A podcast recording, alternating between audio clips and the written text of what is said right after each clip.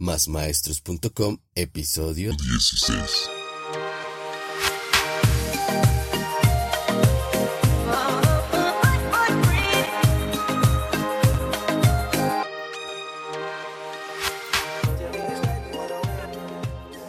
Buenos días, tardes o noches, maestros, maestras y todos aquellos amantes de la educación. Bienvenidos a este podcast donde impulsamos el emprendimiento pedagógico, un espacio para pensar nuestra labor como maestros, en donde hablamos de pedagogía, academia, valores, tecnología en el aula y todo lo relacionado con el mundo de la enseñanza. Esto es Más Maestros. Y si eres un maestro y te gustan las historias, este podcast es para ti. Y bien, bienvenidos a este episodio número 15, 16, perdón, donde les he querido traer una historia para reflexionar. Les pido disculpas por mi voz de tarro, pero tengo una gripa terrible. Este cuento se llama El leñador tenaz y está incluido en el libro de cuentos para pensar de Jorge Bucay, un autor argentino. Es un médico, psicodramaturgo, terapeuta. Entonces, sin más tiempo y sin más espera, aquí va la historia para luego reflexionar.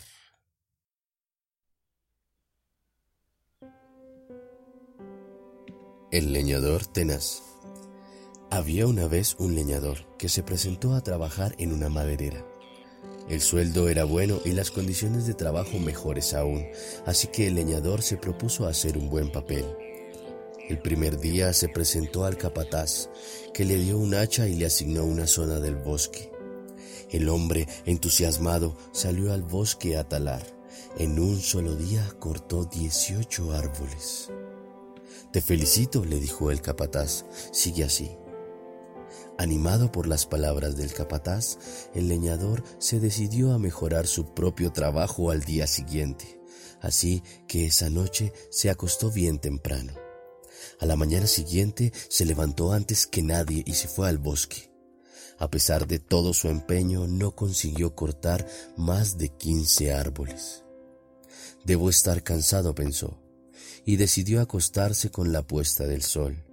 Al amanecer se levantó decidido a batir su marca de 18 árboles. Sin embargo, ese día no llegó ni a la mitad. Al día siguiente fueron siete, luego cinco, y el último día estuvo toda la tarde tratando de talar su segundo árbol. Inquieto por lo que diría el capataz, el leñador fue a contarle lo que le estaba pasando y a jurarle y perjurarle que se estaba esforzando hasta los límites del desfallecimiento. El capataz le preguntó, ¿Cuándo afilaste tu hacha por última vez?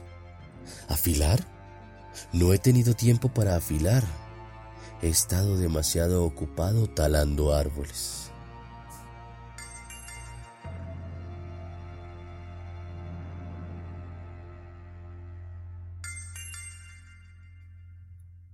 Bien, esa es la historia del leñador tenaz. Y si reflexionamos sobre esto y lo ponemos en el contexto educativo, pues, ¿qué herramientas somos las que usamos como maestros? Y es difícil creer que en ocasiones nosotros como maestros dedicamos muy poco tiempo a revisar, a evaluar, a corregir, a organizar esas estrategias de aprendizaje que siempre nos han sido efectivas. Ni nos pasa como el leñador, que no tenemos tiempo para afilar por estar talando. No tenemos tiempo de revisar por estar asistiendo a clases, educar, no tenemos tiempo para corregir, para verificar, para hacer mejores nuestras herramientas. Nos pasa como el leñador. Queremos ser muy eficientes y seguimos aplicando los mismos métodos, las mismas didácticas, las mismas estrategias año tras año, grupo tras grupo y nunca revisamos el hacha. Entonces aquí es importante revisar, diagnosticar, cuestionar y sobre todo reflexionar sobre nuestra labor. ¿Y qué sugiero que deberíamos revisar? El leñador tenaz, es decir, el maestro, debería hacer una introspección, revisar al interior propio, como en la historia, sería importante darnos cuenta cómo está nuestro cuerpo, cuáles son nuestras motivaciones, cuál es nuestra labor. Porque si revisamos y devuelven la historia, o si ya, ya le pusieron cuidado, el leñador descansa para el siguiente día darle toda la energía, votarle con toda la energía a tal área, tal área, talar. Y nosotros en ocasiones como maestros no descansamos. Pero aparte está motivado a romper su récord. Tiene muchos sueños de alcanzar más y más y más árboles. Como el maestro tiene muchos sueños de romper su récord, de que los niños estudiantes aprendan más y más y más cada día. Y entonces en el leñador su labor está en talar árboles para satisfacer a su capataz. Pues el maestro aquí debería tratar de pensar lo mismo que hace el leñador, solo que eh, en la historia real, en la vida cotidiana, nuestros capataces en ocasiones resultan siendo los mismos niños, nuestros mismos estudiantes porque en realidad necesitamos satisfacer esas ansias de conocimiento, ese aprendizaje que ellos quieren, que ellos desean. Y nunca miramos cómo es nuestra hacha de maestro. Y en esta comparación es importante entender que el hacha para los maestros, como para el leñador, es todo ese conjunto de habilidades que tenemos como educadores, que podemos brindar lo mejor de nosotros, que podemos acompañar de la mejor manera y de la manera más efectiva ese proceso a cada estudiante, a cada niño, a cada grupo, a cada colectivo. Y esas hachas suelen variar dependiendo de los maestros, de los saberes que imparten, de la metodología propia que usa. Entonces, cada maestro tiene como un sello, un, un toque especial, tiene esa didáctica específica. Y con ese sello de esa didáctica, de esas metodologías, de esas estrategias, va colocando ese sello y, y, marcando la vida de los estudiantes, estampando la propia vida. Y obvio, pues igual que en la historia, esas hachas se desgastan, esas herramientas se desgastan porque no podemos ver, ni percibir, ni retroalimentar, ni escuchar, ni eh, sentir o, asimilar ese feedback que nos muestran los demás sobre el proceso que impartimos en el aula. Y entonces, miren lo que ocurre cuando revisamos la relación que hay entre el leñador y el capataz. El maestro, pues tendría en principio su propio capataz, podrían ser los estudiantes, la familia o el colegio. Pero indistintamente de quién sea, en ocasiones nosotros podemos estar diciendo que no estamos logrando el objetivo, que no hemos podido romper el récord de aprendizaje que nos habíamos propuesto, que eh, no hemos alcanzado la meta que nos habíamos propuesto y empezamos a echarle la culpa a los demás. Es que si el niño no aprende es culpa del niño, es que es culpa de la familia, es que tiene un problema, una dificultad, es que simplemente tiene problemas de atención, no quiere, etcétera, etcétera, etcétera. Pero nunca revisamos la estrategia, el hacha que usamos, la didáctica, la metodología. Entonces, lo fácil es acudir a esa primera instancia y entonces echarle la culpa a ellos.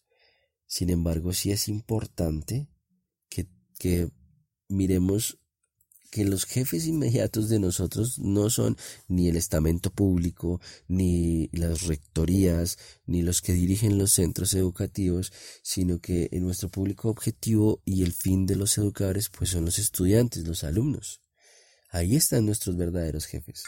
Ellos son los que deciden si aprenden o no aprenden, si les sirve para la vida o no les sirve para la vida. En otras ocasiones, por ejemplo, la familia puede mostrar eh, algún interés o también algún desinterés porque no le gusta la forma en cómo se imparte y, eh, la materia o la asignatura o los conocimientos. Pero cuando uno tiene mucha claridad al querer comunicar eh, o hacer saber qué es lo que uno desea con los estudiantes, pues es una herramienta muy útil, es un hacha muy específica.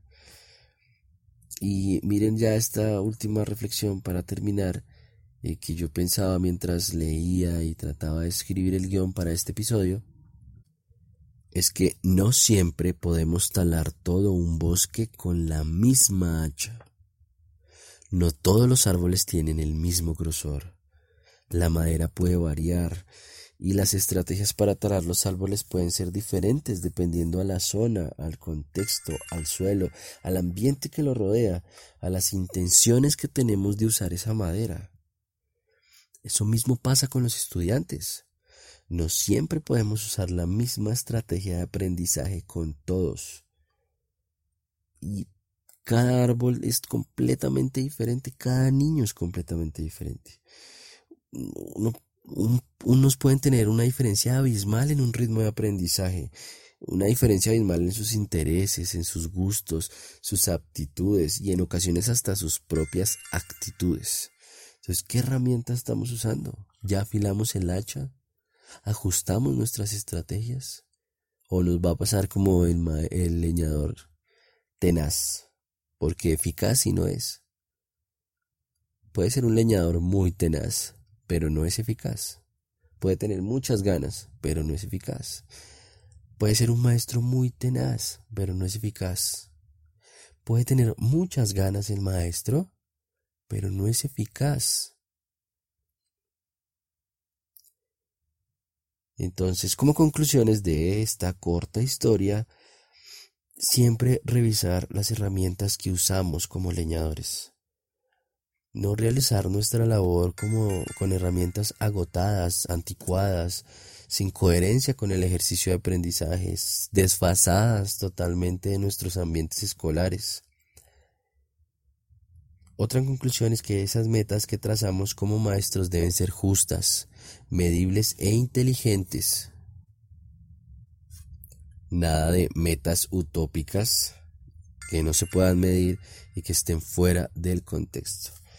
Y esta creo que es la más grande conclusión de este corto episodio, es que no siempre podemos talar todo un bosque con la misma hacha. No siempre podemos impactar a todos los estudiantes con la misma estrategia.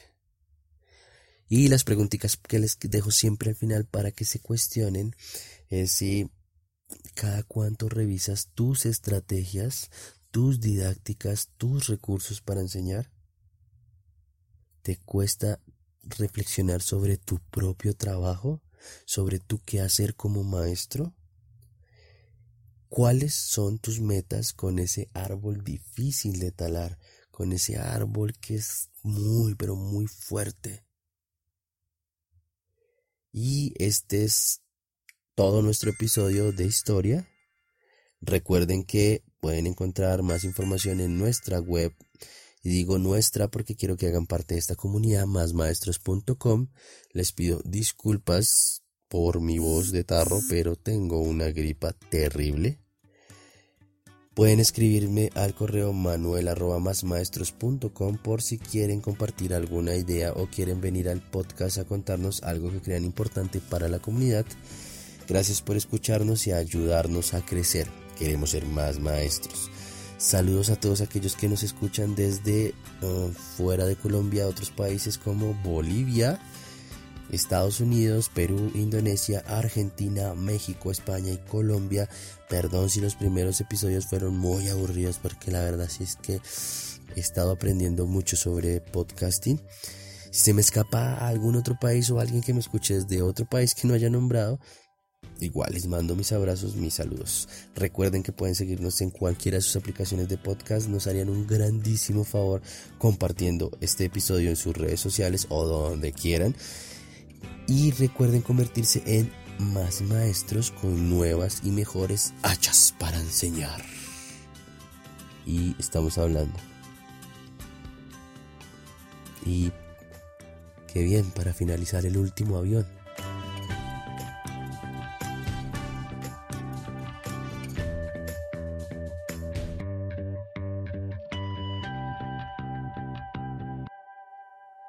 Paré la grabación más de siete veces.